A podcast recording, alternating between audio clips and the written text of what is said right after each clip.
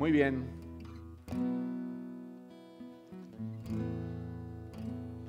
Expectativas cumplidas. Así le he llamado al mensaje, a la reflexión de esta, de esta mañana. ¿Alguno de ustedes ha tenido expectativas en la vida? ¿Se han tenido expectativas? Eh, hay una porción de la escritura que realmente me hizo meditar mucho en estos días sobre lo que reflexionaríamos esta mañana.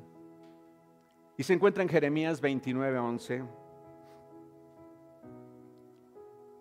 Dice, decía este profeta, porque yo sé los pensamientos refiriéndose a Dios que tengo acerca de ustedes, dice el Señor.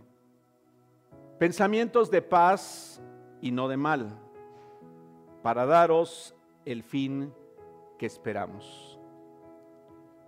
Quise utilizar esta versión, es la, versión Reina Valera antigua. Es una, es una versión que, que plasmó o plasma realmente el sentido correcto de lo que Dios estaba transmitiendo en ese momento. Tener expectativas es parte de la vida. Cuando se tienen expectativas hay emociones, hay pensamientos, hay acciones que se producen en nosotros cuando esperamos que algo suceda. Sobre todo si lo que esperamos es bueno. Y no solo lo esperamos, sino que además de eso, se cumple lo que esperamos. Eh, no sé si han estado alguna vez eh, a la espera de que llegue alguien a quien aprecian. Si han estado alguna vez a la espera de alguien a quien esperan. Hace algunos años, uno de nuestros hijos, por diversas razones, eh, tomó la decisión de emprender y hacer un viaje por toda Sudamérica y fueron pasando los meses, fueron pasando los meses, de pronto nos comunicábamos y algunas veces le estaba yendo bien, otras veces estuvo muy enfermo, como una ocasión que estuvo en la frontera entre Perú y, otra ciudad eh, cercana ahí. Y estaba, estábamos muy, muy, muy lejos. Y bueno, pues quienes somos padres eh, podemos imaginar lo que, se, lo que se siente cuando sabes que hay un hijo tuyo que está lejos, que necesita ayuda y que pues no tienes la posibilidad de acercarte en ese momento. Y pasaron los meses y llegó el día en el que supimos, en el que supimos que él iba a volver. Y entonces la expectativa era muy grande, muy grande eh, hay muchas emociones detrás de la expectativa y también los días de espera se hacen muy largos. ¿Están de acuerdo conmigo? Los días se hacen muy largos y ya cuando se acerca el tiempo, las horas se hacen más largas todavía y los minutos también.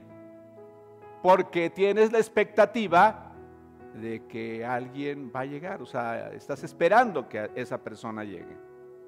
Y entonces cuando cuando le vimos salir de cruzar la, puerta del aeropuerto, pues se pueden imaginar que fue una emoción, una experiencia extraordinaria. Nos abrazamos, este, bueno, muchas cosas que suceden.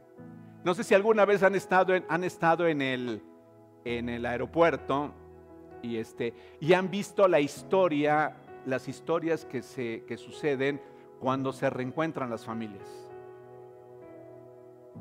Es impresionante. Es impresionante cómo, cómo, las personas después de quizá tanto tiempo de no verse se vuelven a encontrar y hay, hay, lágrimas, hay muchas cosas que suceden porque había una alta expectativa de que eso sucediera y claro, la espera, pues en, la espera hay muchas cosas que suceden, se piensan muchas cosas, es, muy, es más, seguramente hasta se perdonan muchas más porque esa expectativa es muy alta y las expectativas provocan emociones, provocan acciones en nosotros que nos hacen, nos hacen disfrutar de esos momentos. He estado meditando mucho sobre mis expectativas para este nuevo periodo. No sé si tú has estado pensando en ellas. Si no, esta mañana yo te voy a proponer que pienses en cuáles son las expectativas que tienes para este año que está por comenzar. No sé cuántas veces nos hemos propuesto algo y no, no se ha cumplido. Y quizá cuando hacemos reflexión sobre lo que se ha cumplido, hay muchas que a veces no se han llegado a cumplir, se han quedado solamente en muy buena intención. ¿Alguna vez les ha pasado eso? Que las cosas se quedan como una buena intención y que decimos, ahora sí voy a hacer esto y ahora sí voy a hacer esto otro, pero al final de cuentas solamente queda en un pensamiento, no llegó a convertirse en una expectativa realmente y finalmente pasa un periodo de tiempo y quizá las cosas no han cambiado o las cosas siguen estando igual o definitivamente pues vendrá otro nuevo ciclo y nos esforzaremos quizá por hacer algo nuevamente. No sé si habías pensado entre paréntesis que estos periodos de tiempo, el hablar de años, el hablar de meses, el hablar de días, Dios lo hizo con un propósito para que pudiéramos tener referencia. Para que pudiéramos tener referencia. Dios creó el sol y la luna y con ello hemos tenido la bendición de poder llamar día y llamar noche y por las noches descansar. Porque Dios estaba pensando en la necesidad que nosotros tendríamos de establecer periodos. ¿Algunos de ustedes les gustan las estaciones del año? Seguro que hay algunos que les gusta más y dicen, no, a mí me encanta cuando hace frío. Y hay a quien dice, no, por favor, que no, que no llegue invierno, porque a mí no me gusta el frío. Es más, hay quienes dicen, yo duermo mejor cuando es invierno. Y hay otros que dicen, no, mejor cuando es primavera. Es más, ¿cómo me gusta ver llover? Si conocen a personas que, ¿cómo me gusta ver llover? Y otros, ay, ya empezaron las lluvias. Qué barbaridad. O sea, aún con eso, Dios nos ha bendecido porque tenemos diferentes ciclos y diferentes momentos para bendición de nuestra vida. No obstante, dice el libro de Eclesiastés, que Dios todo lo hizo hermoso en su tiempo y ha puesto eternidad en el corazón de los hombres y de las mujeres sin que el hombre alcance a entender la obra que ha hecho Dios desde el principio y hasta el fin. Somos seres eternos. Yo te quiero animar para que pienses en ello somos seres eternos. O sea, nuestra existencia no termina cuando todo se acaba en la tierra. Ese es un aspecto sumamente importante. La existencia del hombre y de la mujer no termina cuando ya no estamos sobre la tierra, sino que se prolonga. Para nosotros a veces es muy difícil entender esto. Nuestra mente a veces no alcanza a dar y, quizás solamente llegamos a comprender lo que hoy vivimos o lo que hoy tenemos. Nuestra existencia está determinada por Dios sobre la tierra. Y tan es así que David dijo lo siguiente, Señor, recuérdame lo breve que será mi tiempo sobre la tierra. Señor, recuérdame lo breve que será mi tiempo sobre la tierra. ¿Cuántos de ustedes ya se han dado cuenta de que el tiempo sobre la tierra es muy breve? Sí, sí te has dado cuenta que el tiempo sobre la tierra es muy breve. Dice la Biblia que para algunos son 70 años y para los más robustos 80. Y entonces cuando uno piensa en eso dice, creo que estoy caminando hacia, hacia que los días debo aprovecharlos mejor. Tener más de 80 hoy es una enorme bendición. Pero no solamente tener más de 80, sino estar bien y pleno en esos 80. El salmista por eso decía, recuérdame lo breve que será mi tiempo sobre la tierra. Yo te animo para que hoy pienses, sin importar cuánto tiempo nos quede, que realmente es muy breve comparado con la eternidad. Muy breve comparado con la eternidad. Es quizá como un suspiro o nada comparado con la eternidad. Recuérdame que mis días están contados y cuán fugaz es mi vida.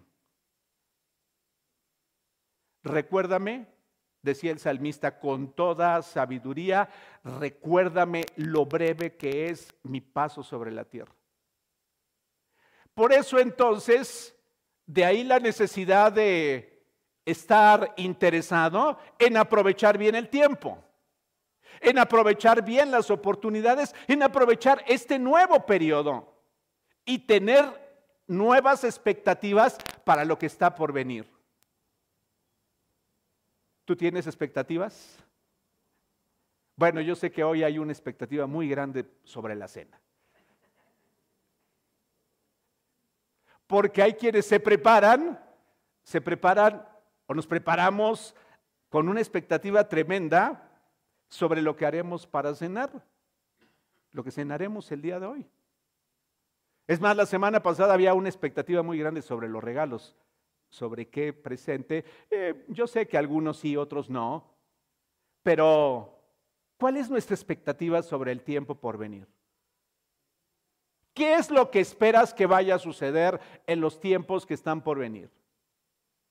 Yo te animo para que empieces a reflexionar, si no lo habías pensado, porque en ocasiones va transcurriendo la vida y no nos detenemos, no nos damos tiempo para pensar realmente qué espero que suceda en el tiempo por venir.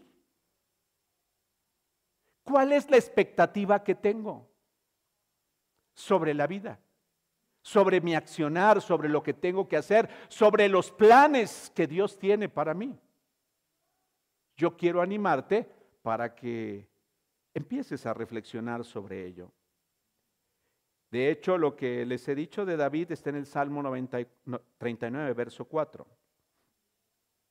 Ahora, volviendo a las expectativas para este nuevo periodo, te comparto que cada día se reafirma más en mi vida una realidad por lo que he visto una y otra vez cada día.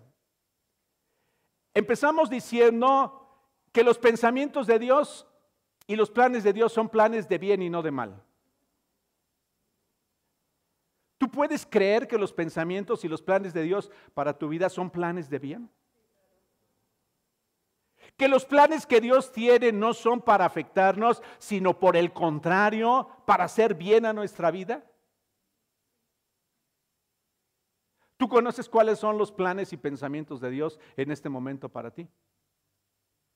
Ah, bueno, yo sé que hay planes buenos que Él tiene, pero ¿cuáles son los planes que Él tiene y que son importantes para mi vida, para el día de hoy? Lo importante es considerar que el Padre que tenemos en Dios desea y quiere lo mejor para ti y para mí. ¿Lo creas o no lo creas? Los planes y los pensamientos que Dios tiene para ti y para mí son planes buenos porque es un papá que nos ama y que quiere lo mejor para nosotros. Tenemos un Dios que nos ama y quiere lo mejor para nosotros.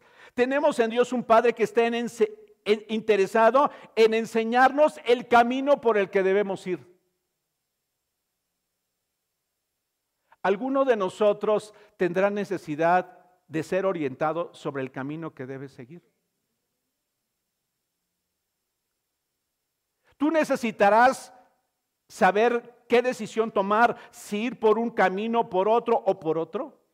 Tú tendrás esa necesidad. En Dios tenemos un Padre que está interesado en decirnos el camino por el que debemos andar. Tenemos un Padre que nos diseñó a ti y a mí con talentos, habilidades y capacidades únicas. No sé si tú lo crees. Es más que una frase. Es una verdad de Dios que Dios te creó con talentos, habilidades y capacidades únicas que no le fueron dadas a otro. Pero sabes, en ocasiones ni siquiera nos damos cuenta que los tenemos. Ni siquiera somos conscientes de las habilidades que Dios ha depositado en nosotros. ¿Tú alcanzas a identificar cuáles son los talentos que hay en tu vida? ¿Sí o no? Porque si los alcanzas a identificar, ya hay un paso muy importante que tú has dado en la vida. ¿Cuáles son los talentos que tienes? ¿Cuáles son las habilidades que tienes? ¿Qué capacidad te ha dado Dios para moverte en la tierra y para hacer todo lo que haces? ¿Sabes qué veo? Que Dios le ha dado a algunas personas habilidades para comunicarse y que hay personas a las que no les cuesta empezar a dialogar con los demás. Esa es una habilidad extraordinaria. O sea, puede llegar a un lugar y la persona empezar a relacionarse y empezar a interactuar y establecer una conexión de una manera sencilla y práctica. Conozco personas que tienen enormes habilidades manuales. ¿Tú conoces algunas? ¿Tú, ¿Tú, lo has visto en tu propia vida? Extraordinariamente habilidades manuales. Otras personas tienen habilidades para organizar. Qué importante es que cerca de nuestra vida haya personas que nos pueden ayudar a organizar las cosas. Hay personas que tienen habilidades para desarrollar nuevos proyectos. Hay personas que tienen habilidades para vender. Ya lo he dicho, le venden, bueno, seguramente tú lo has oído también, le venden hielos a los esquimales. Algo que parecería imposible. O sea, tienen la facilidad de vender o de, de, ofrecer algo y que las personas tengan la confianza. Sí, eso lo voy a comprar. Habilidades para consolar. Hay quienes tienen una habilidad extraordinaria para consolar o para, para tener empatía con los demás. ¿Y cuánta falta hace eso hoy sobre la tierra? Hay quienes tienen la capacidad de animar a otros. Y qué importante es que tengas cercano a ti alguien que te pueda animar y que te pueda impulsar para seguir adelante. ¿No lo crees? Es importantísimo. Y con todo ello fuimos dotados por Dios. Él nos diseñó así porque Él tiene pensamientos de bien acerca de nuestra vida. Él nos puso en la tierra con la capacidad para crecer, para desarrollarnos y para ser de bendición. ¿Tú crees que Dios te diseñó para ser una bendición? Yo te animo para que si tú lo crees, empieces a actuar conforme a ello. Que no solamente quede en sí, yo sé que Dios me ha bendecido para bendecir, no, que yo haga planes para poder bendecir a otros. Que yo tome decisiones para que mi vida realmente se convierta en esa bendición que puede traer bien a otros. Porque lo triste es que transcurran los días, los meses y los años y nuestra vida caiga en una rutina y no haya nuevas expectativas sobre lo que Dios querrá hacer y quiere hacer en nuestra vida. Es parte de lo que quiero animarte hoy, para identificar cuáles son las expectativas que tengo en relación a mi propia vida. Él nos diseñó para que nuestro paso sobre la tierra no fuera en vano. Te lo puedo asegurar. Nos diseñó para que nuestro paso sobre la tierra no fuera en vano, sino trascendente. Él tiene buenos planes para ti y para mí. Él tenía planes muy específicos y voy a usar rápidamente el ejemplo de un hombre en la Biblia. Él tenía planes muy específicos para un sencillo pescador. Tenía planes muy específicos. De estar dedicado a su, a su oficio, su profesión, la, la Biblia, y estuve estudiando un poco sobre su biografía, pero no dice, bueno, habla y se refiere a su padre de alguna manera y seguramente es algo que él practicaba desde muy niño, no lo sé, no, no hay muchos datos en relación a eso, pero su oficio era ser pescador. Y entonces se encuentra con Jesús. Jesús lo invita para venir y seguirle. Y entonces a ese pescador, de hecho lo dice en el libro de los Hechos, un hombre sin educación y sin formación, Dios lo llama para algo muy específico. Y empieza a crearse en él una expectativa sobre lo que podría ser su vida. No estaba la Biblia como tú y yo la conocemos hoy, Imagínate lo que, el impacto que pudo tener la persona, la, personalidad y la, la vida de Jesús al conocerlo personalmente, que fue de tal impacto que le dijo, ven y sígueme y yo te voy a hacer un pescador de hombres. Yo te voy a hacer un pescador de hombres. Esa era la expectativa que, puso sobre su corazón, yo voy a hacer de ti un hombre que no pesque como lo estabas haciendo, lo entiendes perfectamente esa ilustración, sino te voy a hacer un hombre que vaya y haga algo por otros hombres. Y a partir de ese momento, la expectativa de Pedro, yo les puedo asegurar, si no, no le hubiera seguido, fue muy alta. ¿Cómo va a ser posible que me haga pescador de hombres? Y algo que es cierto es que a lo largo de su vida, o en, los primeros momentos de su relación con Jesús, tuvo que ir aprendiendo muchas cosas. Y una de las cosas que aprendió fue a levantarse del fracaso.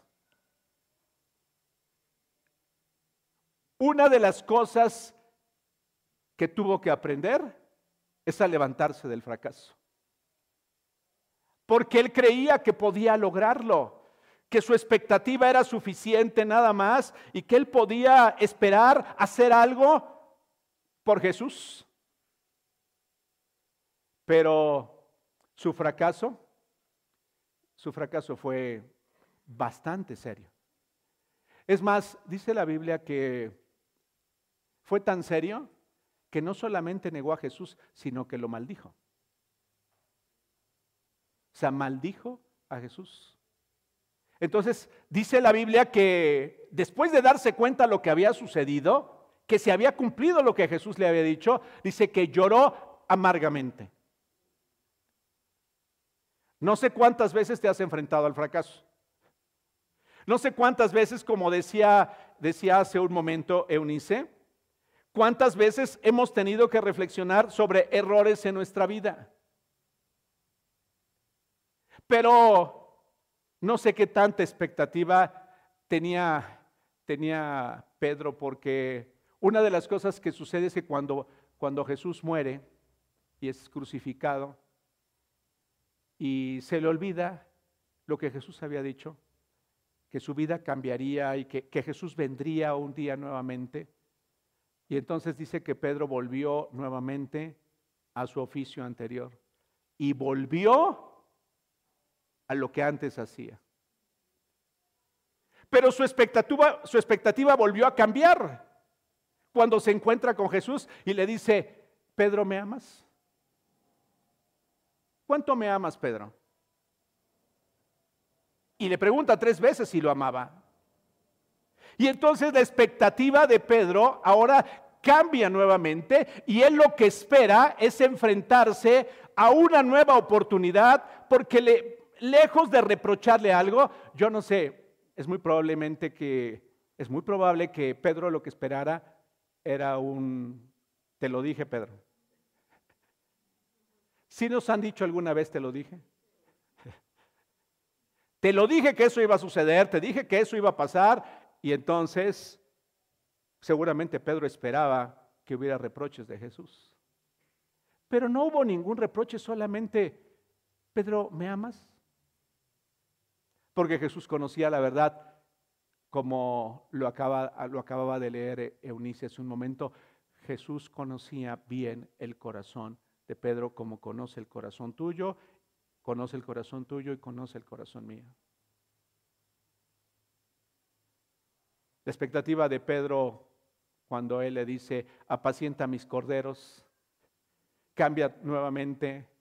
Y entonces Pedro empieza a tomar una actitud diferente en relación a la vida. Y entonces se da cuenta que lo que Jesús decía era verdad. Y así conozco que a veces en nuestra vida llega el momento en el que corroboramos y sabemos que lo que Dios ha dicho es verdad acerca de nosotros y de lo que Él quiere hacer con nosotros. Y entonces Pedro ya tenía otra expectativa y le dice, les dice, les dice a Jesús, no se vayan hasta que venga el Espíritu Santo para que entonces la vida de ustedes sea completamente diferente. Y entonces Pedro no se mueve, Eunice. Pedro se espera ahí a que fuera a que fuera lleno del poder del Espíritu Santo y entonces empieza una nueva etapa en la vida de Pedro y entonces empieza a darse cuenta que su vida era útil realmente y que Dios estaba dispuesto a cumplir lo que algún día había dicho que haría con él. Es importantísimo reconocer que Dios tiene también planes de bien para ti, para mí. ¿Cuáles son los planes que Dios tiene para, para ti, para mí? ¿Cuál es la expectativa que tienes hoy acerca de lo que Dios puede hacer y de lo que tú puedes hacer con la ayuda de Dios? Ese es el planteamiento hoy para ti, para mí. Tan es, tan recobra confianza Pedro en, en lo que Dios le había dicho, que se encuentran Pedro y Juan muy rápido se encuentran a un hombre que llevaba mucho tiempo, dice la Biblia que llevaba nada más como 40 años en esa condición, ahí pidiendo limosna. Pero fíjense las palabras de Pedro, este hombre pues les pide limosna, dice que ellos iban a la oración, iban a, pasar tiempo con los primeros creyentes y dice que este hombre se acercó a ellos dos ustedes, muchos de ustedes conocen la historia y que este hombre pidió que le, le dieran una limosna, pero Pedro le dice, no tengo, no tengo oro ni plata. Lo que tengo te voy a dar. Fíjate bien la expectativa de Pedro. ¿Qué esperaba Pedro? ¿Qué esperaba Pedro? Que sucediera algo con ese hombre. Ya no estaba confiando Pedro en él. Estaba confiando en aquel Jesús a quien había visto que las personas sanaban y que en el, nombre de Jesús había poder para que las cosas sucedieran. No estaba viendo sus limitaciones, no estaba viendo si había sido demasiado entrenado o no, no estaba viendo, ya no estaba viendo su fracaso, estaba viendo lo nuevo que Dios quería hacer con él. ¿Qué es a lo que quiero animarte esta mañana? Tienes que caminar y ver hacia lo nuevo que Dios quiere hacer en tu vida y a través de tu vida. Porque mientras estás sobre la tierra, te tengo una noticia. Todavía no has terminado ni lo que Dios ha planeado se ha terminado en tu vida. Conozco la historia de algunos de los que estamos aquí y quizá algunos ya no tendríamos que estar aquí sobre la tierra.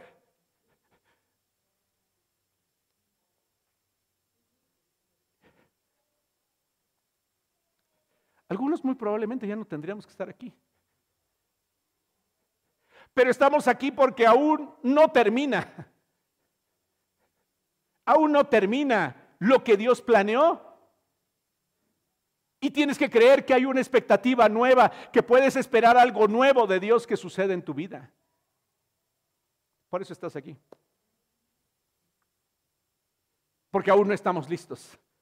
Porque aún Dios quiere seguir tratando con nosotros. Porque hay áreas de nuestra vida que todavía tienen que ser corregidas. Porque hay nuevas oportunidades para arrepentirnos. Porque Él aún no termina con nosotros. Porque el que comenzó en nosotros la buena obra, la va a perfeccionar.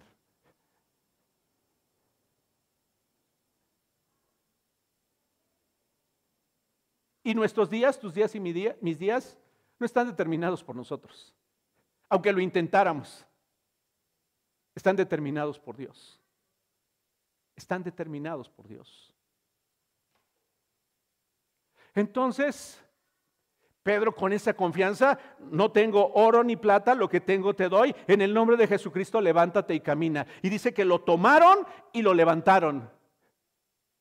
Y ese hombre empezó a caminar. Un hombre que había temido frente a una mujer decirle, sí, yo fui un seguidor de Jesús, ahora dice la Biblia que casi cinco mil hombres creyeron producto de ese milagro que había sucedido. Lo llamaron para preguntar, ¿qué estás enseñando tú? Y él les dice, simplemente estoy moviéndome y estoy caminando conforme al poder de aquel que yo he visto, porque me consta. Porque mi expectativa es ver lo que un día él dijo de mí. ¿Estás escuchando? ¿Cuál es la expectativa ¿Qué es lo que tú esperas que Dios haga en los próximos meses con tu vida? ¿Qué es lo que esperas? Ese hombre Pedro escribió algo muy interesante. Estuve leyendo, porque me, he estado poniendo a, a investigar algunas cosas, y todo indica que esa segunda carta Pedro se le, encargó a alguien la, escritura, pero él fue el que le, empezó a, a decir la redacción. Entonces las palabras que encontramos aquí son las palabras de un hombre que ya pasó por muchas cosas. ¿Cuánto bien nos hace cuando, cuando vamos creciendo en la vida escuchar las palabras sabias de aquellas personas que ya pasaron por muchas cosas?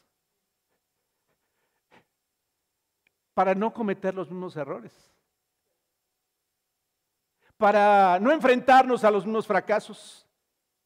Y entonces aquí encontramos las palabras de un hombre que fracasó, que, hizo un intento, que, que vino de una condición, que fue llamado por Jesús, que se equivocó, que fracasó, que empezó a ver el poder de Dios manifestarse en su vida y que cuando revisa todo lo que ha sucedido, llega a la conclusión de, en Jesús hay algo valioso y muy importante que tengo que decirles.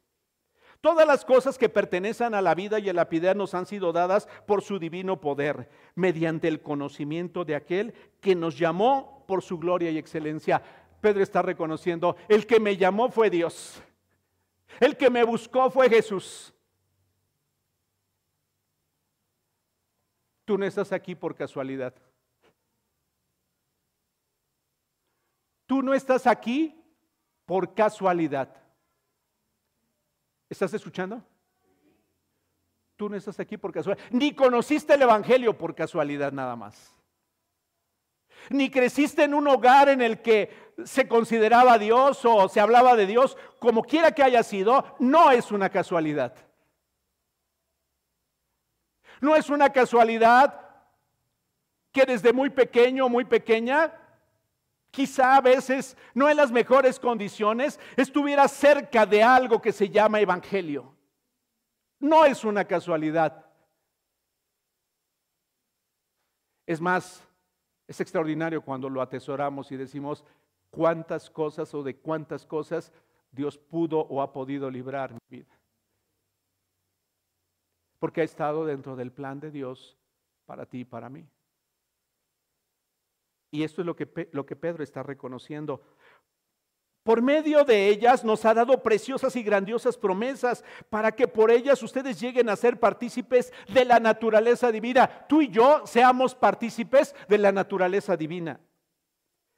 Puesto que han huido de la corrupción que hay en el mundo por causa de los malos deseos. Por eso ustedes deben, deben esforzarse por añadir virtud a su fe, conocimiento a su virtud, dominio propio al conocimiento, paciencia al dominio propio, piedad a la paciencia, afecto fraternal a la piedad y amor al afecto fraternal. Si todo esto abunda en ustedes, serán muy útiles y productivos en el conocimiento de nuestro Señor Jesús Jesucristo, repito, serán ustedes muy útiles y productivos.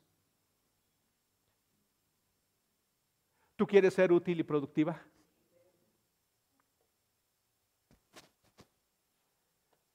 ¿Tú quieres ser útil y productivo? ¿O, ¿O, solamente queremos ver que la vida pase? ¿O quieres ser productiva? ¿Quieres ser productivo? ¿Quieres ser muy útil? Mientras tienes vida sobre la tierra. Por eso, hermanos, procuro fortalecer su, procuren fortalecer su llamado y elección. Si hacen esto, jamás caerán. De esta manera se les abrirán de par en par las puertas del reino eterno de nuestro Señor y Salvador Jesucristo. Por esta razón siempre habré de recordarles estas cosas aun cuando ya la sepan y estén firmemente afianzados en la verdad que han recibido. Mientras yo tenga vida, decía Pedro, es mi obligación animarlos y recordarles todo esto, pues sé que pronto tendré que abandonar este cuerpo, tal y como nuestro Señor Jesucristo me lo ha hecho saber. Fíjense bien, también debo esforzarme para que después de mi partida ustedes puedan tener siempre presentes todas estas cosas.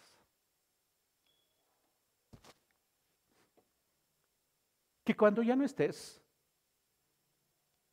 tus hijos, tus hijas, puedan decir, realmente ella se esforzó por conocer a Jesús. Que puedan decir de ti, de mí, como hombres. Sí, no fue una persona perfecta, pero se esforzó por conocer, por cambiar y por conocer a Jesús. Que buscó por todos los medios ser una persona productiva y ser una persona útil.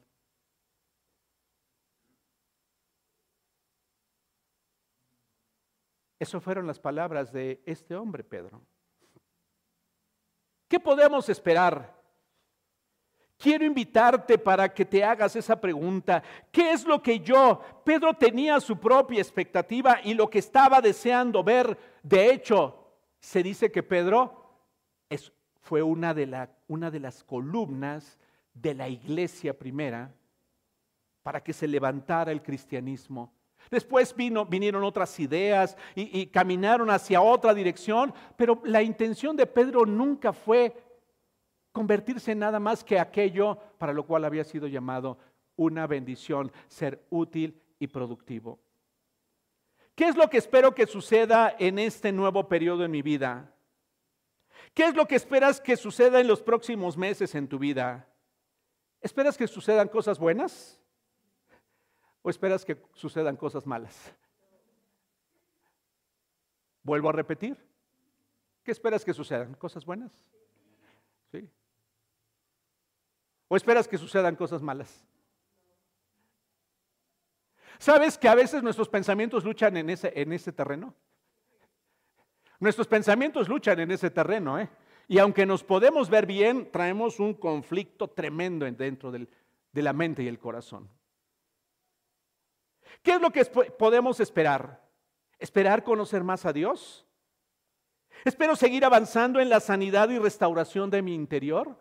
Eso sería algo muy bueno para esperar. Espero que mis temores cada día sean menos y es más, que desaparezcan en mi vida. ¿Eso es lo que tú esperas? ¿Esperas que ya no haya más temor al fracaso en tu vida? ¿Esperas que algo, esperas que el temor a que algo suceda en tu vida ya no esté más? ¿Esperas que el temor que tenías por perder lo que tienes y no tener el sustento suficiente para vivir desaparezca? ¿Deseas que el temor a fracasar en algún proyecto que está frente a ti ya no esté más? ¿Qué es lo que esperas?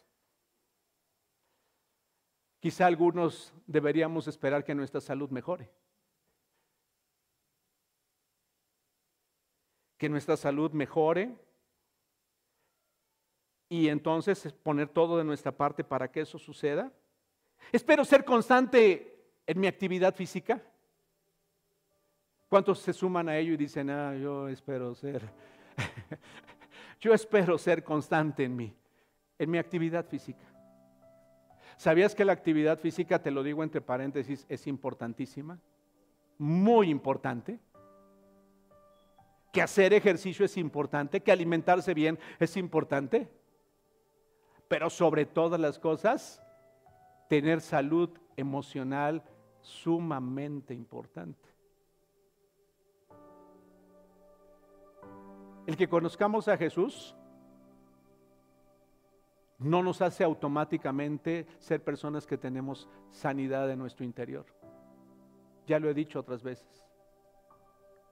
¿Tú esperas estar mejor emocionalmente? Y dices, identifico que todavía traigo rollos adentro de mí. Identifico que todavía traigo pensamientos que ya no deben estar en mi vida. Entonces lo que espero y mi expectativa es que Dios me ayude a vencer eso y haré lo que tenga que hacer, porque la espera no significa no hacer nada. Sino por el contrario, la espera tiene que ver con acciones. Tiene que ver con planes. Tiene que ver con decisiones. Tiene que ver con acciones tiene que ver con decisiones muy concretas.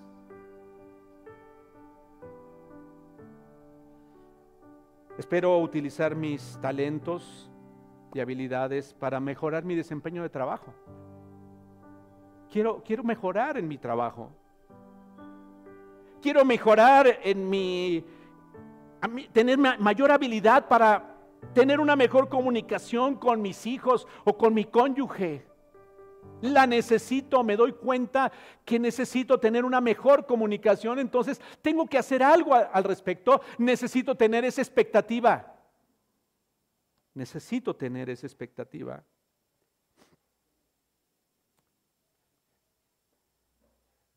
Sé que a algunos no nos gusta que nos digan esto, pero te animo a que lo escribas. Yo sé que hay mentes muy brillantes, con demasiada inteligencia, pero a veces a esas inteligencias se les olvida. Te animo para que escribas y pongas claramente en el 2024, esto es lo que espero que suceda en mi vida. Espero ser mejor en esto. Espero tener una mejor relación con Dios. Espero tener una mejor relación con las personas que me rodean. Espero ser más productivo, más productiva. Espero que mi interior mejore. Espero que mi relación con los demás que se ha visto afectada sea diferente. Hace unos días estuve, estuve como que en una crisis de salud por diferentes razones. Y a veces hay cosas que son tan sencillas y tan cotidianas para nosotros que ya ni siquiera las tomamos en cuenta. Entonces, en una de esas semanas me recetaron, tuve que tomar un bueno, me aplicaron un antibiótico que no sabía yo, sabía que era alérgico a otro tipo de medicamento, pero en ese específicamente, para ese específicamente no sabía yo. Entonces me lo aplicaron y de pronto le dije a Eugenia, me empezaron a salir unas, unas llagas en mi, en mi boca, en mis mucosas de la boca. Este, si alguna vez han tenido un fuego interno o una úlcera interna, saben de lo que les hablo. Pero no tenía una, tenía varias. Y luego las encías hinchadas. Te lo prometo, no podía pasar el cepillo, era un dolor horrible.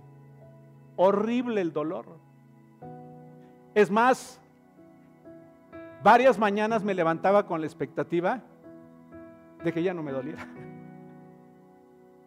y poder disfrutar la comida. Yo, yo, yo no sabía lo que, es, era eso. Y, te lo prometo, o sea, o sea, yo tenía la expectativa de decir, ay, quiero comerme unos chilaquiles verdes así. Y, todo se me antojaba, se me antojaban los chilaquiles, se me antojaba todo. Y se me antojaban unas papitas unas papas con limón y chilitos se me antojaban tanto.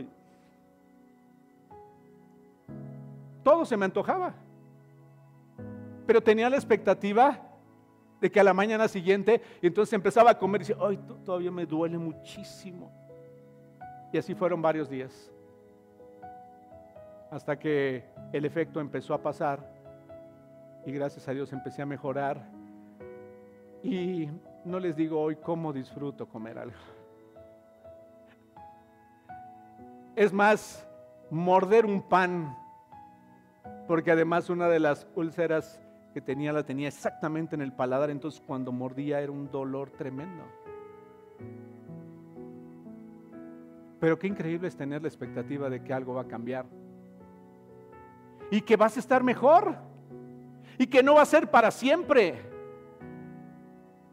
Yo te animo para que tengas buenas expectativas y que, que estés deseosa de que mejores cosas vengan a tu vida. Que si Dios está poniendo en ti, en tu corazón, la expectativa de hacer algo, le digas, Dios, ayúdame, dame sabiduría para poder hacerlo. Porque parte de la espera tiene que ver con Dios. Solos no podemos. Solos no podemos. No sé si ya estás escribiendo cuáles son tus expectativas. Para que una expectativa se cumpla, déjame darte un tip que he encontrado a lo largo de los años. Que me cayó el 20 y que está en la Biblia. Tiene que cambiar tu manera de pensar. Si no cambia nuestra manera de pensar, no va a suceder absolutamente nada. ¿Estás escuchando? No vivan según los criterios del tiempo presente, al contrario, cambien su manera de pensar para que así cambie su manera de vivir. Y lleguen a conocer la voluntad de Dios, es decir, lo que es bueno, lo que es grato y lo que es perfecto. Romanos 12.2. Entonces, la espera, Marta, empieza con un cambio en la forma de pensar. ¿Están escuchando? Tiene que ver con un cambio en la forma en la que yo estoy pensando. Tienes que empezar a creer en lo especial que Dios te ha hecho y en la capacidad que tienes para hacerlo. Tienes que creer que Dios quiere usar tu vida todavía en mejores cosas que hasta las que hoy has podido llegar y hacer. Tienes que empezar a creer que Dios tiene planes para tu vida, para que seas productiva, para que seas productivo, para que crezcas y te desarrolles.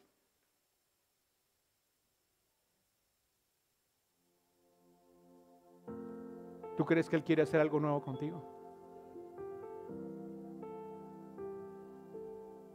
¿Que puedes desarrollar nuevos proyectos?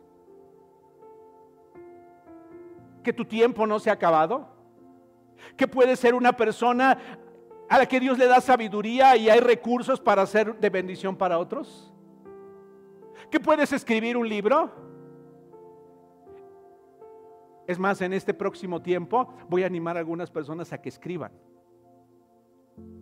Tengo un amigo muy querido a, la que le he estado a quien le he estado diciendo, por favor, por favor, escribe un libro. Hazlo, es, es una riqueza enorme todo lo que Dios ha dado y ha depositado en tu vida. Y así hay personas a las que yo veo que Dios les ha dado un talento y una habilidad especial para contemplar la vida y que su vida puede ser de bendición para otros. Si Dios ha puesto eso en tu corazón, hazlo. Pero ponle tiempo, ponle fecha y espera lo mejor en Dios. Espera que eso que estás pensando, meditando o haciendo será de bendición para otros, incluida tu propia vida. ¿Qué es lo que esperas? Pero tiene que cambiar tu manera de pensar. Ah. Si tú piensas que debe mejorar algo en tu cuerpo, necesitas cambiar tu forma de pensar. ¿Sabías que un día le tendrás que dar cuenta a Dios de lo que has hecho con tu cuerpo?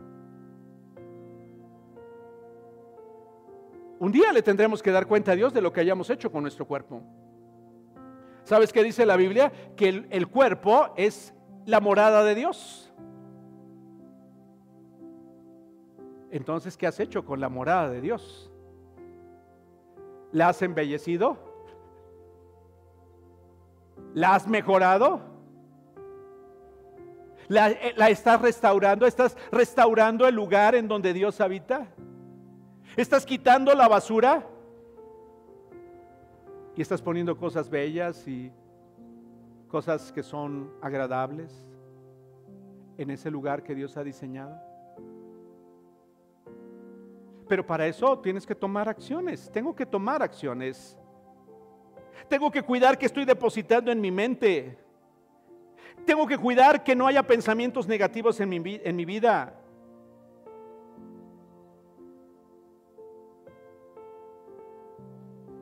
Debo cambiar mi manera de pensar.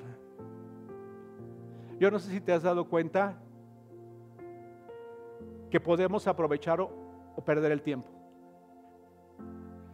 ¿Cuántos están conscientes de que el tiempo a veces se pierde de una manera impresionante? ¿Sabes cuándo se pierde? Cuando no tenemos objetivos claros en la vida. Cuando ya no hay propósitos en nuestra vida. Cuando todo se reduce a, solamente levantarnos, empezar a trabajar, movernos, hacer alguna actividad, llegar a casa, volver a dormir, consultar el celular, estar un poco en las redes sociales, cerrar eso, volver a dormir y volver a levantarnos y seguir en la misma dinámica. ¿Qué es lo que esperas para tu vida? El segundo aspecto es esperar en Dios con total confianza dice la escritura, no obstante, aún me atrevo a, tener esperanza cuando recuerdo lo siguiente. El fiel amor del Señor nunca se acaba. Sus, misericordias jamás terminan. Grande es su fidelidad. Sus misericordias son nuevas cada mañana. Me digo, el Señor es mi herencia. Por lo tanto, esperaré en Él. Por lo tanto, esperaré en Él. Lamentaciones 3, versos 21 al 24. Discúlpenme, hay un error ahí. 21 al 24. ¿Qué es lo que esperas que suceda? Y por último, para que las cosas sucedan, debo pedirle a Dios sabiduría.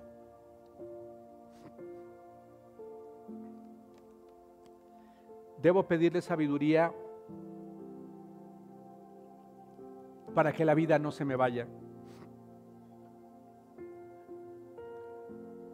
No sé tú, pero cuando menos para mí, conforme pasan los años, el periodo de, el área de maniobra de la vida es más corto. ¿Si se han percatado de eso? Conforme van pasando los años, va más allá de si tienes canas o no, y eh, ya las cosas cambian y las decisiones son trascendentes en nuestra vida cada día más y más. Por eso decía el salmista, enséñanos a contar bien nuestros días para que en el corazón acumulemos sabiduría. La sabiduría de Dios está contenida en su palabra y ahí está la fuente de los pensamientos, de los deseos y de las acciones de Dios. Esa sabiduría la podemos adquirir todos los días Date tiempo para aprender de la sabiduría de Dios. Date tiempo. ¿Se, han dado cuenta que lo que menos hoy tenemos aparentemente es tiempo? ¿Si se han percatado de eso? No hay mucho tiempo.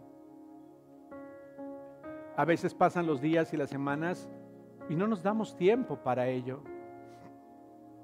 Te animo para que adquieras sabiduría cuando tú escuchas un mensaje ¿Qué me dejó ese mensaje y qué podría poner en práctica en mi vida? Si no haces eso, entonces créeme lo que no estás adquiriendo sabiduría. De todo lo que escuchas, ¿qué es lo que al final de cuentas te llevas? Y yo quiero proponerte lo siguiente, que no pase este día o el día de mañana si quieres, pero que escribas ¿Qué es lo que esperas que Dios haga a través de ti y que Dios haga por medio de ti?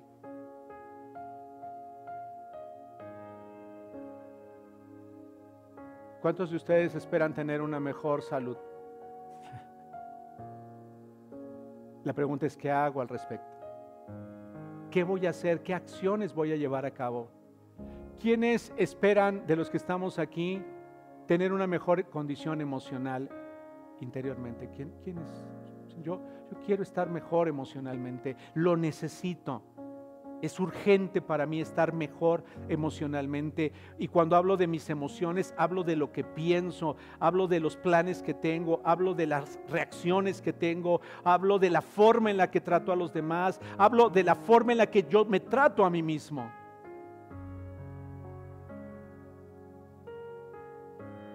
¿Quiénes esperan que ser más productivos en su actividad de trabajo?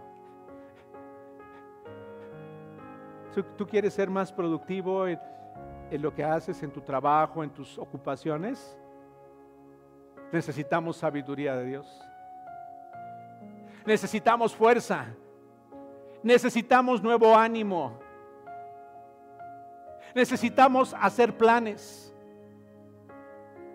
necesitamos pedirle a Dios cuál es el camino correcto.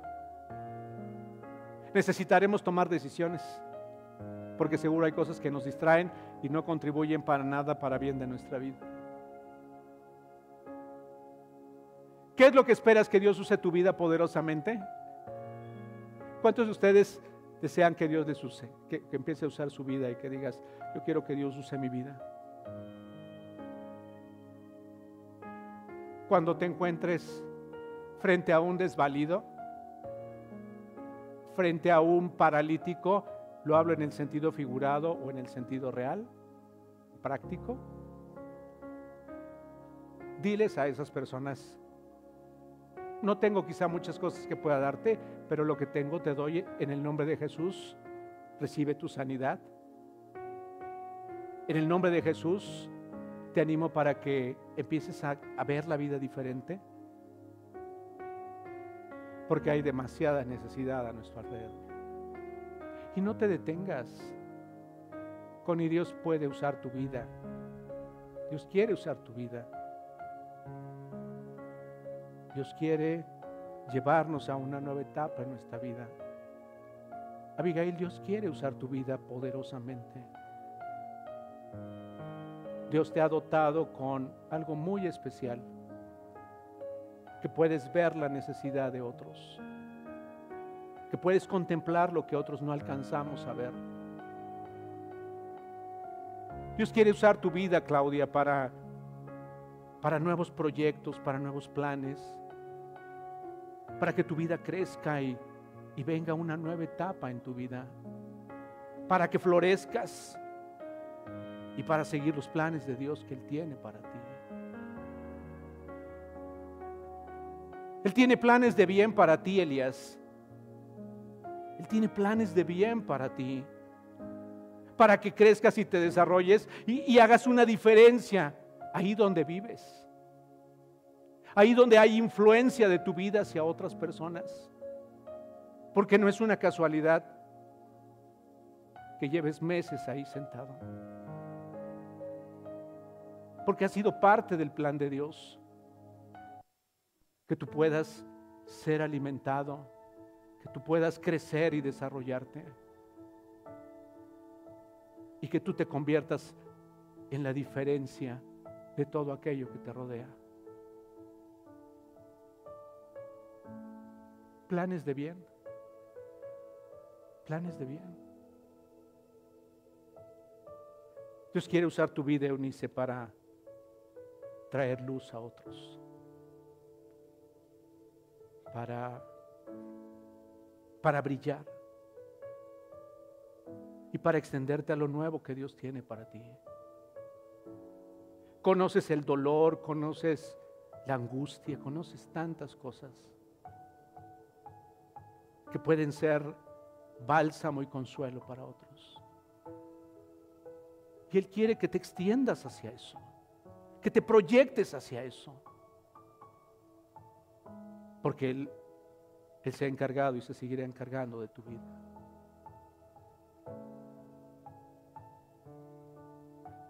Él quiere usar nuestra vida, José Antonio. Él no ha terminado su obra en nosotros. Él tiene buenos planes para nosotros. Del mar no fue una casualidad que tú lo conocieras un día. Ni es una casualidad que estés aquí hoy. No fue una casualidad el día que, que tú empezaste a escuchar el mensaje de Jesús. Él quiere llevarte a algo nuevo, una relación nueva, una relación plena. Él quiere verte prosperar y crecer. Esos son los planes de Dios para nuestra vida, planes de bien planes de bienestar para tener el fin que esperamos.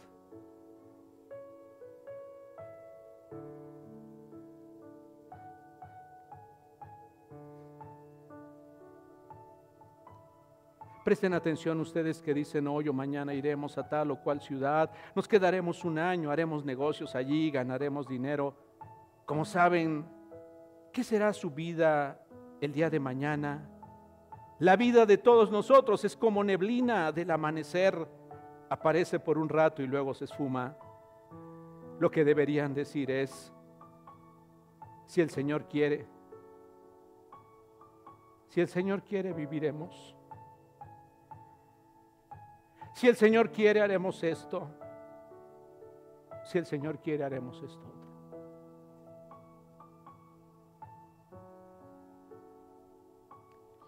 Y el Señor quiere hacernos bien. Él quiere hacernos bien. Y quiere que hagamos bien.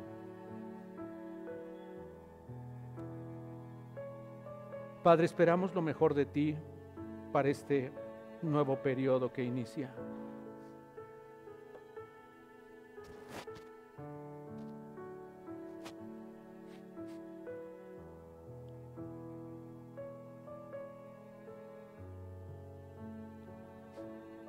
Perdónanos si hemos esperado lo peor siempre.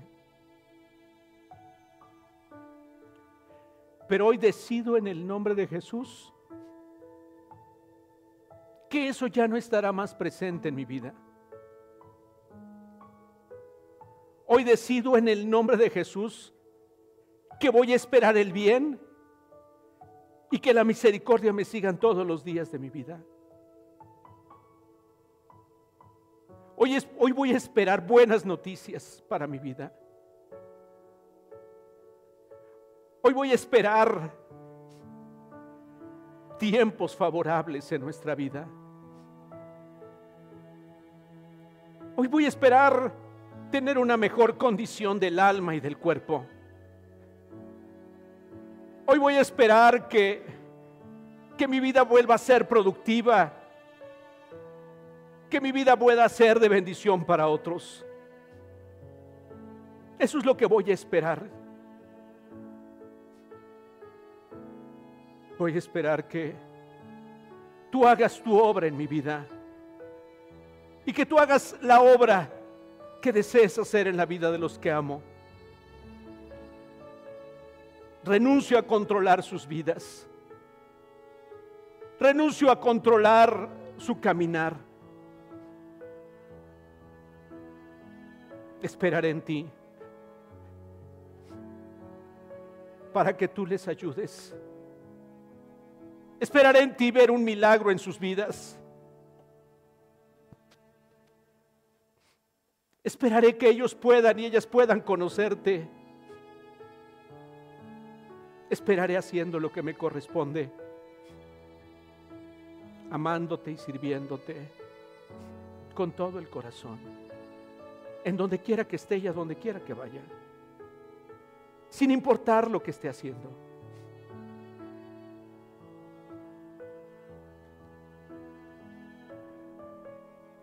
Porque espero lo mejor de ti.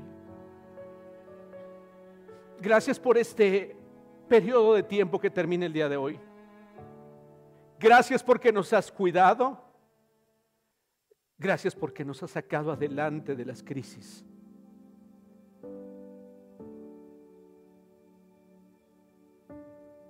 Gracias porque aunque veíamos un panorama negro y oscuro, vimos la luz en ti. Y a pesar de los momentos difíciles que han tenido este periodo en nuestra vida, estamos en pie, confiando en ti, creyéndote a ti y con una expectativa nueva y gloriosa de todo lo que tú quieres hacer en nosotros.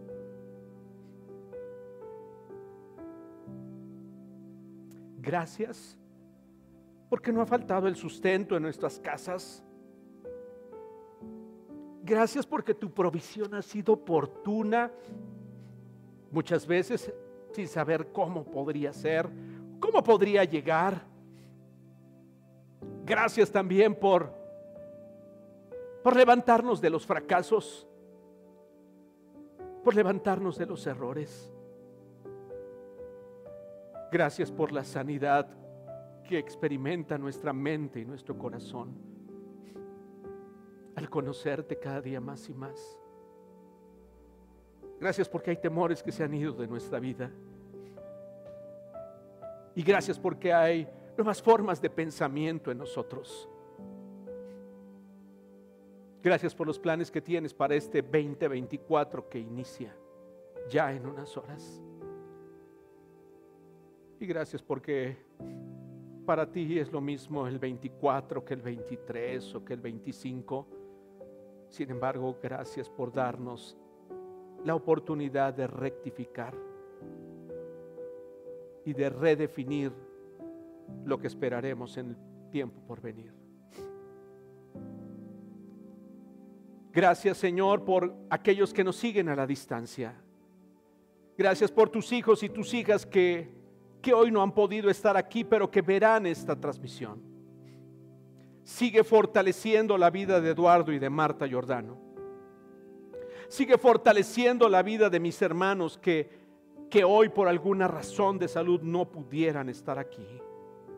Fortalece la vida, Señor, de Isauro, de María Luisa, de Claudia, Señor, y sigue trayendo fuerza, vigor y salud a sus cuerpos.